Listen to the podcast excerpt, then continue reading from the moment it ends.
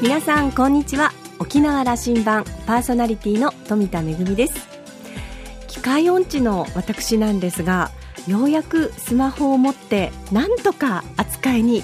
慣れてくることができました。ただねあの私の周りの友人などはあの私が機械音痴ということを大変よく知ってますのでいまだにですね会って私がスマホを使っていると本当にちゃんと使ってるの？って。あのというのも私は当初ですねあの携帯電話を使っていた時に5年ほどあの漢字変換ができなくて あの全ての電話帳は全部ひらがなで入ってたという時代をですねあの友人たちが大変よく覚えてましてスマホも実はあの、まあ、スマホに変えてから1週間ほどあの電話の取り方がよく分からなくて あの鳴らしっぱなしだったということもありますのででも素晴らしいですね。あの学習すればちゃんと機械音痴でも使えるようになるとあのそんなことを思っております。さあ沖縄羅針盤今日も5時までお届けいたします。どうぞお付き合いください。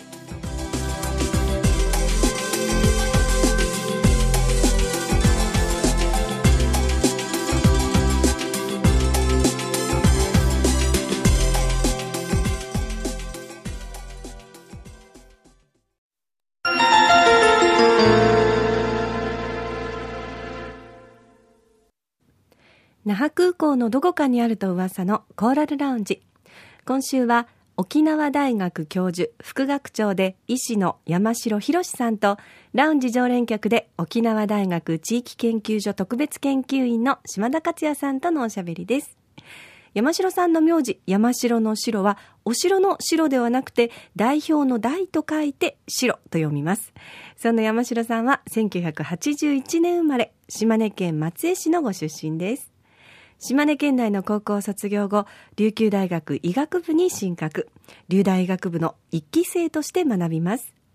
外科医として医師の道を歩まれますが、2008年、大学教授に転身。今年4月からは沖縄大学の副学長を務めています。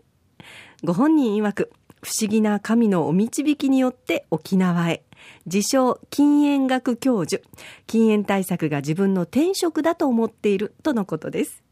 山城さんはコーラルラウンジには2年ぶり2度目のご出演で沖縄大学のこと、ふるさと島根のこと、そして転職である禁煙問題についてじっくりとお話ししていただきました。それでは先週に引き続きましてお二人のおしゃべりをどうぞ。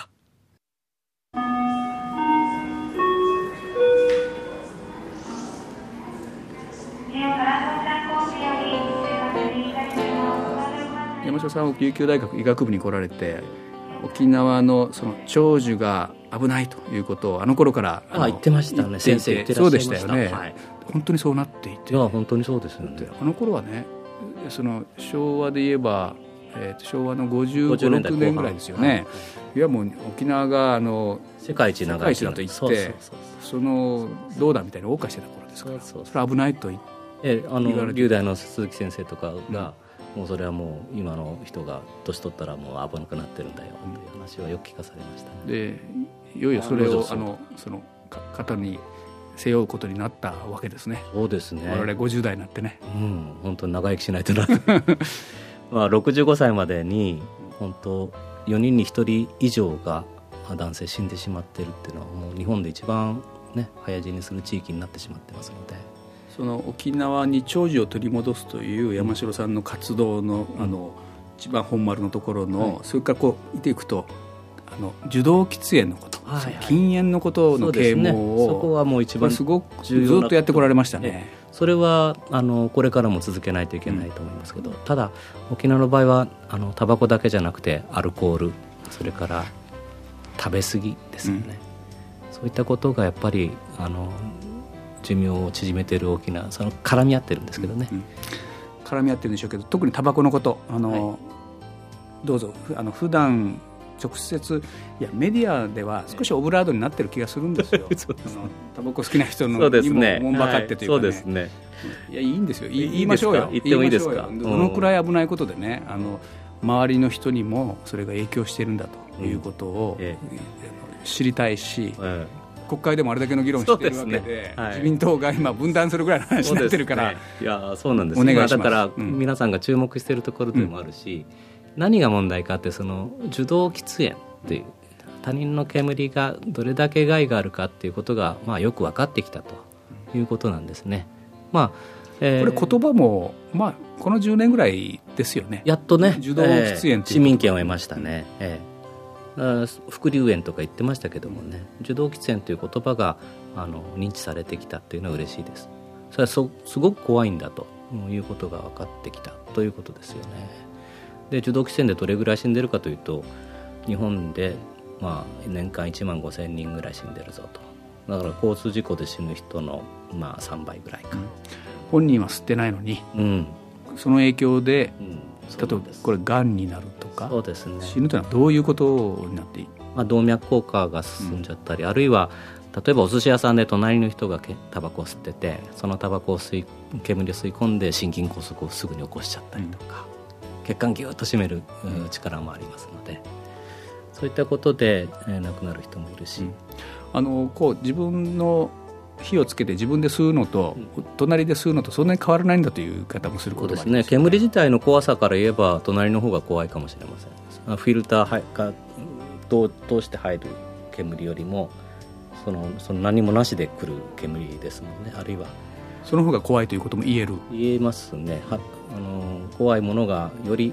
多く含まれてる。ただまあタバコ吸う人みたいにしょっちゅう吸ってるわけじゃないし濃度もまあちょっと離れてれば薄くなるからなんですけれども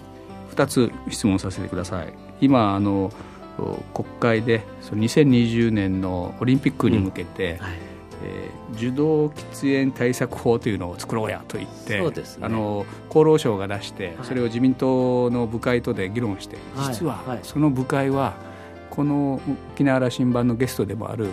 渡嘉敷直美代議士なんです、ね、そうなんです。部会長なんです。部会長で。彼女もねだからすごく困った立場で、ね、自民党の先生方はみんな、うん、そうなる厚生労働省案は厳しすぎるって言って、うんでどうしようどうしようという感じなんだけれども板挟みですよね。まあ、あの女性だしタバコ吸わないし絶対あの厳しい方にしたいはずなんですよ本人の気持ちとしては。僕も気持ちは痛いことわかるんだけれども、うん、偉い先生方がさ、ね、みんなもう吸う人ばっかりが そうなんですよね。そんなこと許すかという人たちを。ね、だからこの間の5月中頃の厚生部会っていうのは、うん、あの非常に大荒れでね、価値のある部会だったと思います、えー、自民党の本音が出たとあれで、まあ、ヤジで問題になったうん、その失言まで出てきて、ね、そうなんです。あれ あのがん患者さんは働かなくてもいいというそういう発言になったんですけどタバコの煙があるところで働けないじゃないかって言ったらそんな働かない方がいいよっていう。それはがん患者さん、そういうところで働くと大変だからあそれをおもんばがってそうだっていうんじゃなくて。まあ、あの人は問題発言ばっかりずっとしてるわけだから、そんな言い訳聞かないです。よだからね、うんまあ、ついつい本音が出ちゃったということで。でもそこ全然こうなんていうかな。あのそういう弱者に対する視点がないっていうことが露呈してしまったのかな。例えば未成年がですね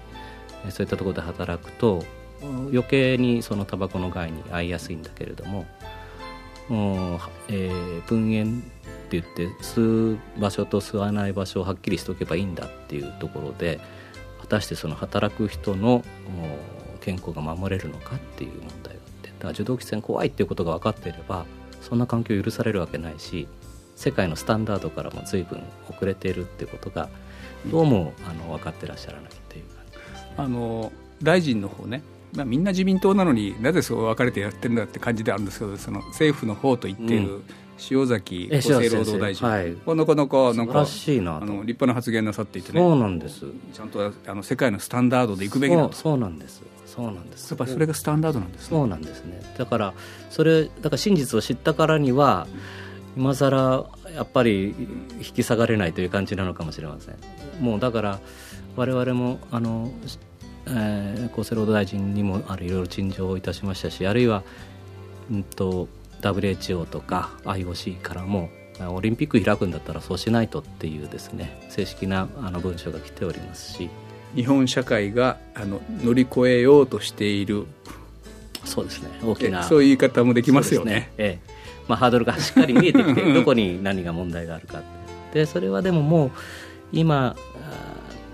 割と楽観視しているのですが、私はもう自民党案になったとしても、そのままでいいのって話になってきますから、ぐっとあ国民の関心事がそこに来たからにはもう進むと思います、えー、いや屋内禁煙にしましょうという話になってくると。やっぱりいかんという話になります、えーえー、あの僕は20年前と今をいつも比較しようと思うんですけども、はいはい、20年前のこのテーマだと、うん。何言ってんの、ね、国際線なんか乗ったら後ろでタバコ吸ってた時代がそうそう。そう、まあね、そうなんです。学生時代吸ってない方が珍しかったし、うん、私もその外科医になった時に、うん、これはもうネタでも何でもなく本当の話なんですけども先輩からあのタバコを勧められたんですが「うん、ええ僕吸わないんです」って言ったら山城君体弱いのって言われたんですね。それはですねもうすごく記憶に残ってるんですけどあそういう状態です。先輩ほとんど喫煙者じゃあ50代のお医者さんはみんなそういうことだと思うそういう過去だそういうねね。時代に生きてきた、うん、えーえー、タバコの真実っていうのがあれ受動喫煙なんていう言葉もあんまりなかったですし、ね、うん、あのこれもいあの答えにくいかもしれませんけどお医者さん仲間でもヘビースモーカーということはおられるんですか？ですね。今見なくなりましたね。見なくなりました、ええ。那覇市は特に、那覇市の医師会。かばっておられたりはしません？全然。いない。というか、私のそばに寄ってこないかもしれません、ね、それはありますな。それはありますね、えーうん、あのね見なくなりました、えー、あの時間になってきましたので、はい、あのもう一つ。うんえー、っとねタバコをやめたいと思ってる人ラジオで聞きながらいい質問ですね。あのまあそこまで言われたら、ええ。30年吸ってきたけども、ええ、もう一回あの禁煙挑戦してみようかなと思っている人に、ええ。ー、山城説得を一つお願いします、はい、もうねこれ一言言わせてもらえば禁煙外来にぜひおいでください、ええ、具体的にど、えーね、いつどこどどうやったらいいんですか？じゃあ僕が、うん、あの行ってるところ、うん、いいんですか？これお願いします。えっとね土曜日は千葉なクリニック午後からあ午前中。沖縄市。えー、沖縄市、はい、えー、日曜日は午後、えー、アドベンチストメディカルセンター、えー、これは西原コーチですね。そこにね来た人結果的には最終的にはもう禁煙成功率100%ですから来たっていうだけでもやめ半分やめれてるようなもんですので。100%ってあり得るんですか？まあ公言してますけどね、ええ、あの山城先生にはもうそう言ってやるという人なのかもしれない。でもいやそれは自信がおありなんですね。ありますね、ええ。でやめれなくても諦めることはないんで必ずやめれるので、その触りの部分どういうふうなその治療というかこのカウンセリングしていくんですか？えっとですねあの諦めないっていうことですよね。それとお薬飲むとあの自分で気がつきます。あタバコいらないんだなっていうね、うん、それ気がつけないからやめれないだけで。気がついちゃったらなんかお薬もタバコも早めにやめる人結構いますので。だからそこはあのあそんなに簡単にやめられるのっていう感じであの挑戦してもらったらいいかなあのこのことだけはもうあの多くの社会的でも常識になったんですけども、うん、まあ、あのタバコというのは健康には悪いわけで。そうですね。知らない人いませんからね。ね、であのそれがこうあの社会それこそ医療費の増大であるとそうですね。結果的にはそういう沖縄県のそういう経済的な問題にも関わってきてるだろうしやめることによって随分あの経済活動にも関われるというかですね。今のこのその禁煙を啓蒙して啓発していくという活動、はい、山城先生グループの、はい、これには社会的なこうなんていうかなあの反対者も出てくるんですか？こう。表だってあんまりないけどですね、ね、もうもうなんかあったらそのそのせいだって言いますよ。本当はそう思ってる人たちもいいそうだなっていうムードはあ りますけどね。まあ、でも世の中だいぶ変わってきました、ね、20年でここまで来たのではいはい、この10年でも随分変わったし、うんうん、あの沖縄はよく県内の人たちは、えー、沖縄受動喫煙対策遅れてるし他のところに比べればまだまだそのまだまだだって思っていただくのはとってもいいんですけどあの実はすごくあの進んできているところじゃないかなと思っています。他のところに比べて。この緩い社会のあのムードなのに？そうなんです。実は僕来る前10年前は岡山にいたんですけれども岡山はなかなかあの教育委員会なんかがですね分煙でいいってそれこそ、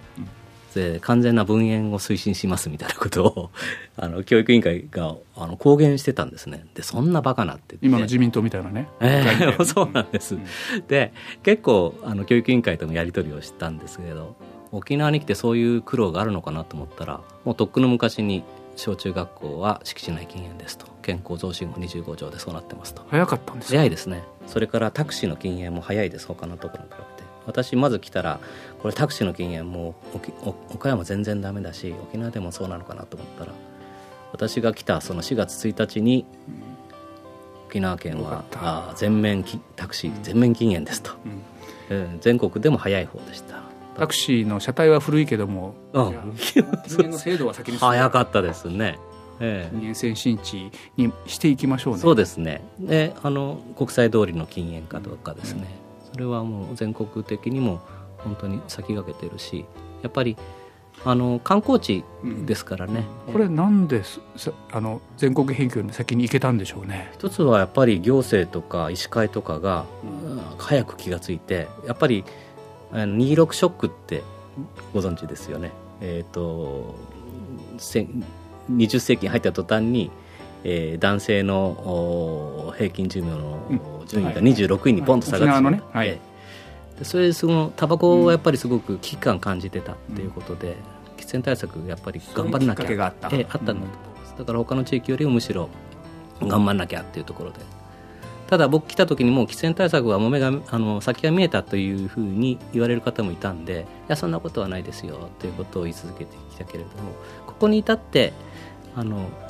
やっとそういうふうになってきているかなと、うん、全国的にねもうこうちょっと見えてきたな制度はあの充実しそうだと、ええ、身を入れていくという。そうですね。そうですね、ええ、国民的な社会運動になりつつあるなと。いうちょっと楽観的すぎるかもしれないけど。ぜひ沖縄県民の健康をそうです、ね、ま、守るその健康になるように攻めるそうですね。そうですね。そうですね。それはもう本当にどんどんどんどんすごく力をこう発揮していきたいところです。今日はありがとうございました。ありがとうございました。ちょっと余計な話いろいろしたかもしれないけど。グッドでした。よかったですか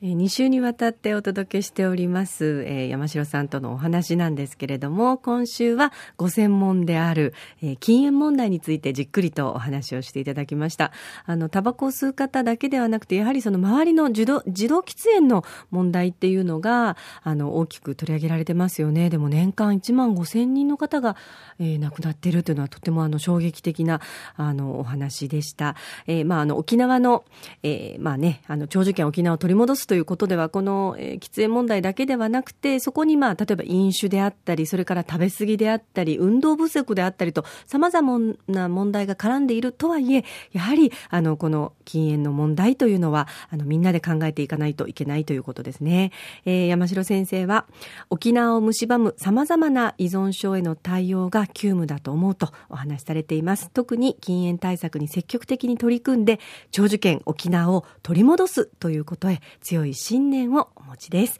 えー、ぜひ、あのね、自分だけではちょっとなかなかやめたいけど、やめられないんだよなという方は、一度禁煙外来を受診されることをお勧めいたします。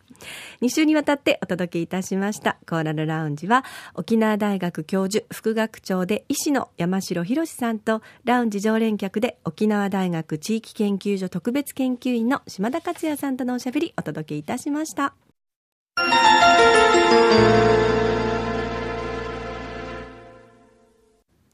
めぐみのあしゃぎだよりのコーナーです。今日は舞台公演のご案内です。来月7月17日、えー、月曜日なんですけども祝日になります。この日に国立劇場沖縄の大劇場で琉球芸能三姉妹の会が行われます。えー、又吉静江先生、玉城千恵先生、そして島袋八重子先生の、えー、三姉妹の会ということで、えー、今回はですね、えー、玉城流泉会の家元、又吉静江先生、国指定の、えー、琉球病の保持者でいらっしゃいます。そして、えー、玉城流寺の会家元の玉城千恵先生、先生県指定の沖縄伝統舞踊の保持者でいらっしゃいます。そして琉球総局紅葉会の師範でいらっしゃいます、えー、島袋八重子先生、国指定組踊りの、えー、総局の保持者でいらっしゃいますけれども、えー、もうたっぷりと琉球芸能をご堪能いただける公演となっています。えー、まずは古典音楽、それから、えー、琉球舞踊の多彩な演目の中から、えー、よりすぐった曲の数々をお届けするんですが、もう一つ、今回の目玉が、えー、東踊りというんですが、これはですね、あの、江戸のぼり芸能からの復元ということで、あの、かつて琉球王国時代に、あの、狂劇風の演目を演じていたというのがあるんですって。で、実はあの、復元した時に、前回の公演では中国から、えー、京劇の、えー、役者さんを招いて、えー、やったということなんですが、なんと今回はですね、沖縄の実演家が、えー、この東踊りを演じるということで、現在ですね、中国語を一生懸命、えー、マスターしているというところなんですが、えー、かつての琉球王国時代にどんな風に、えー、中国芸能が演じられていたのかを感じることができる東踊りとなっています。7月17日、えー、午後1時の開演となっています。国立劇場沖縄大劇場で行われます。えー、チケットは国立劇場沖縄の、えー、チケットカウンターはじめ各プレイガイドでも取り扱っています。ます。ぜひお越しください。めぐみのあしゃぎだよりのコーナーでした。